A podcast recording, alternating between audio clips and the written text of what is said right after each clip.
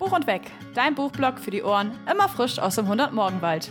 Gemeinsam lesen, quatschen und Geschichten leben.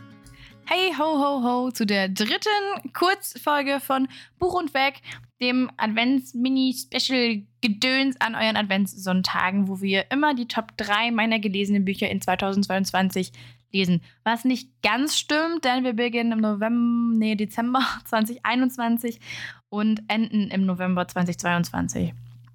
Weil die Dezemberbücher sonst einfach nie vorkommen würden und das wäre ganz schön traurig für unsere Dezemberbücher. Letzte Woche haben wir über meine Liebesromane gesprochen. Also nicht die, die ich geschrieben habe, sondern die, die ich gelesen habe, 2022 und im Dezember 2021. Und jetzt sprechen wir über Fantasy, Science Fiction und Dystopien. Schwieriges Thema, schwieriges Thema, liebe Freunde. Wie ihr wisst, wahrscheinlich lese ich am meisten Fantasy, Science Fiction und Dystopien. Ähm, und das war eigentlich richtig dumm, das alles in eine Kategorie zu packen, aber ich finde den Übergang doch einfach oft so fließend, dass ich einfach dachte, komm, alles da rein, alles, alles Rinder.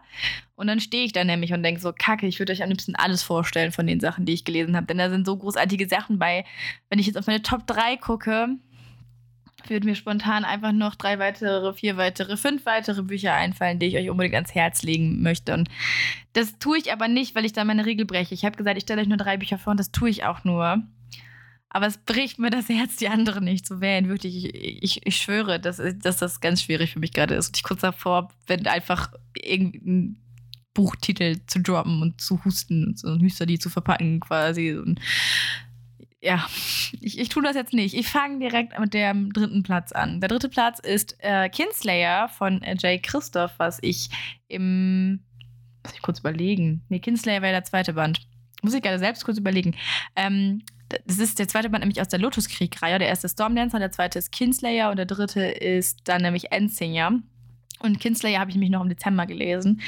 Und holla, ich habe es geliebt ich habe schon wieder fast vergessen, wie sehr ich es geliebt habe, weil Ending ja tatsächlich bei mir so ein bisschen, ich habe es ja nicht so mit Endenbüchern. Ich habe da oft irgendwie das Problem, dass ich mit Enden nicht so zufrieden bin.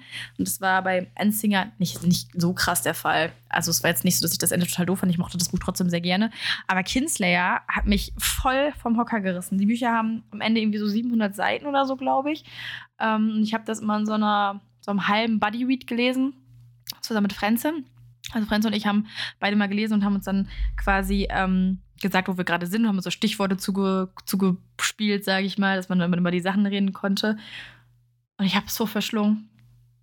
Wirklich, ich mag da gar nicht so zu viel zu sagen. Ich kann nicht so viel sagen. Bei Stormdancer geht es um eine, ähm, so ein bisschen Steampunk-Fantasy-mäßig, wo man Yukiko begleitet. Yukiko trifft auf ein, also die, die Welt, in der Yukiko lebt, erstmal zum Anfang vielleicht, ähm, ist ähm, sehr, sehr dreckig sehr, sehr kaputt eigentlich schon.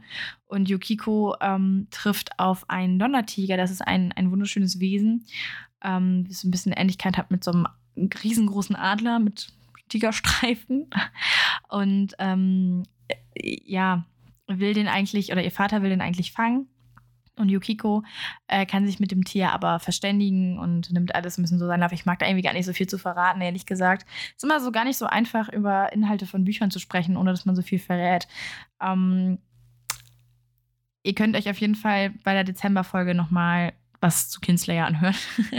also die, alle Bücher, die ich euch jetzt vorstelle, habe ich ja schon bei What's New Winnie Pooh äh, vorgestellt. Und wenn ihr da in die Folgenbesprechung guckt, dann, ähm, also nicht in die Folgenbesprechung, in den Folgentitel oder die Folgenbeschreibung, das wollte ich sagen, Beschreibung, da steht ja auch immer drin, welche Bücher um welche Bücher es eben gerade geht. Ähm, so genau kann ich euch das bei den meisten Sachen tatsächlich dann doch nicht sagen, wo, wo ihr die findet. Aber Kinslayer müsste dann ja bei Dezember bei sein, auf jeden Fall. Und dieser ja, diese Connection zwischen dem Donnertiger und Yukiko und die ganze Story, wie sie immer größer wird und immer sich weiter ausdehnt und immer mehr, mehr einnimmt, äh, ist unheimlich beeindruckend. Ich fand es unheimlich gut. Deswegen ist Kinslayer auf jeden Fall auf Platz 3. Auf Platz 2 ist quasi die komplette Reihe von Vollendet von Neil Schusterman, weil ich schlicht, schlichtweg nicht weiß, welcher Band mir als be am besten gefällt. Ich fand da sogar den Endband richtig gut. Dann habe ich auch tatsächlich im Bodyweed zusammen mit Frau Hase-Dietz gelesen und habe auch den verstummt. Die Bücher sind schon ein bisschen älter. Ich habe es mittlerweile, glaube ich, in drei Ausführungen und drei verschiedenen Buchcovern. Und ich habe tatsächlich meiner Meinung nach das Schönste erwischt. Und ich liebe Janine Schustermans Bücher sowieso. von Herzen, wirklich. Ich mag den Schreibstil von Neil Schusterman unheimlich gern und das ist auch bei Vollendet diesmal keine Ausnahme gewesen. Ich habe euch extrem viel schon von Vollendet erzählt, weil ich halt, glaube ich, drei Bände davon dieses Jahr gelesen habe und deswegen wiederholt sich das jetzt vielleicht für euch, weil ich habe das mich in der letzten Folge müsste ich das sogar dann doch im Oktober habe ich es gelesen. Ja, also in der letzten Folge habe ich euch schon erzählt, worum es geht. Ganz grob geht es darum, dass es in der Welt, in der das spielt, ähm, die sogenannte Umwandlung gibt. Also man hat die Möglichkeit, sein Kind und das klingt unheimlich brutal und es ist unheimlich brutal bis 16, 17 oder 18, weiß ich gerade gar nicht, umwandeln zu lassen. Das ist wie eine Organspende, nur komplett. Es wird alles gespendet. Und man sagt auch nicht, dass das Kind, also man sagt dann, dass das Kind umgewandelt wurde. Ähm, und es versteht sich natürlich von selbst, dass es furchtbar ist. Also ich, ich, ich kann das mal gar nicht erzählen, wovon es dieses Buch handelt, weil ich immer denke, was müssen die Leute von mir denken, dass ich sowas lese. Aber es ist unheimlich genial geschrieben. Es geht dann zum Beispiel einmal um eine, es gibt drei verschiedene ähm, Hauptfiguren, hau hauptsächlich, zumindest auf jeden Fall am Anfang des Buches des ersten Bandes.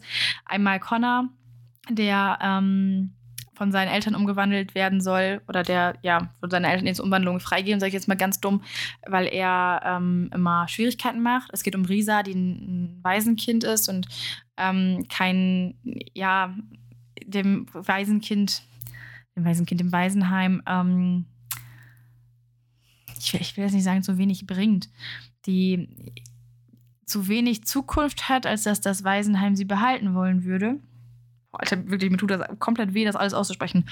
Obwohl ich das ja nicht geschrieben habe und obwohl ich das auch nicht gemacht habe.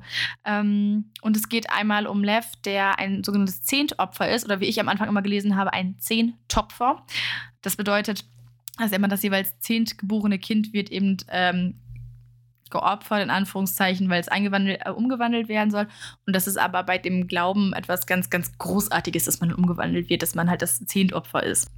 Und diese drei Geschichten oder diese drei Schicksale verflechten sich auch noch mit ganz vielen anderen auf dem Weg. Und das ist das, was ich so großartig bei dieser Reihe finde, dass es nicht bei diesen dreien bleibt, sondern es werden auch immer mal pers andere Perspektiven mit eingeführt, es werden immer mal andere Charaktere mit eingeführt, die bekommen auch teilweise mal so ein kleines Kurzkapitel, damit man deren Background einfach besser ja, nachvollziehen kann.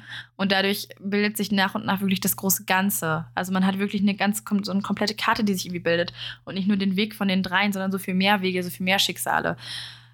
Mich hat das total berührt. Ähm, es ist nicht so schwache Nerven, das habe ich glaube schon tausendmal gesagt, aber ich liebe diese Bücher wirklich von Herzen und für mich sind sie auf jeden Fall Platz zwei.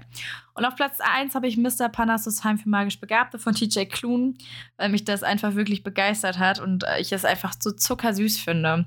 Ähm, es geht da um einen, ähm, um einen Beamten, Linus Baker, der, heißt, heißt er wirklich Linus? Moment. Ich habe jetzt nochmal nachgeguckt, aber er heißt tatsächlich Linus. Keine Ahnung, warum ich gerade so gezögert habe. Jedenfalls ist es Linus jemand, der sehr viel Ordnung liebt und eigentlich aber dadurch einen sehr eintönigen Alltag hat. Und er soll an einem Tag das ähm, Waisenhaus von Mr. Panassus unter die Lupe nehmen und ähm, ja, einmal begutachten sozusagen. Und Mr. Panassus hat aber kein normales Waisenhaus und ist das Waisenhaus für magisch begabte Kinder.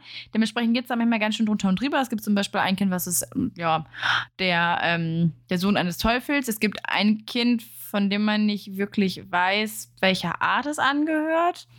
Aber es ist das süßeste Kind in diesem ganzen Buch und ich habe mich so sehr in dieses kleine, süße Kind verliebt. Wirklich, es ist so ein niedliches Kind. Ähm, die sind alle niedlich, aber es gibt dieses eine Kind, was mich, was ich so bezaubert und niedlich fand. Und ich glaube tatsächlich, dass alleine dafür dieses Buch auf den ersten Platz gekommen ist, weil ich den so Zucker finde, wirklich. Und ich kann, ja, ich kann es euch gar nicht sagen, wirklich. Also Chauncey hat für mich meinen Platz 1 der besten Protagonisten auf der ganzen Welt immer der letzten 24 Jahre. Großartiger Charakter, generell sehr großartige, großartige Charaktere, ganz, ganz viel Liebe in diesem Buch, ähm, ganz viel Liebe an die, für die Entwicklung von Linus, die er halt eben ähm, ja innerhalb des Buches auch einfach macht. Für, für diese kleinen, ruhigen Momente, äh, für diese familiären, herzerwärmenden Momente ein wunderschönes Buch, was ich euch wirklich nur ans Herz legen kann. Und ich bin auch gerade dabei, das neue Buch von TJ Klune zu lesen und bin gespannt, was mich da noch erwartet. Da habe ich jetzt ich weiß nicht, da bin ich aber auch schon nicht mehr auf der ersten Seite auf jeden Fall. Vielleicht ist ja für euch was dabei. Ho, ho, hopefully ist es das. Ganz schlechter Wortwitz. Ähm, Nächste Woche ist schon der. Alter, nächste Woche schon der letzte Advent. Hi, ja, ja, das ging jetzt aber fix. Und da schauen wir uns den Rest an. Bis zum nächsten Mal.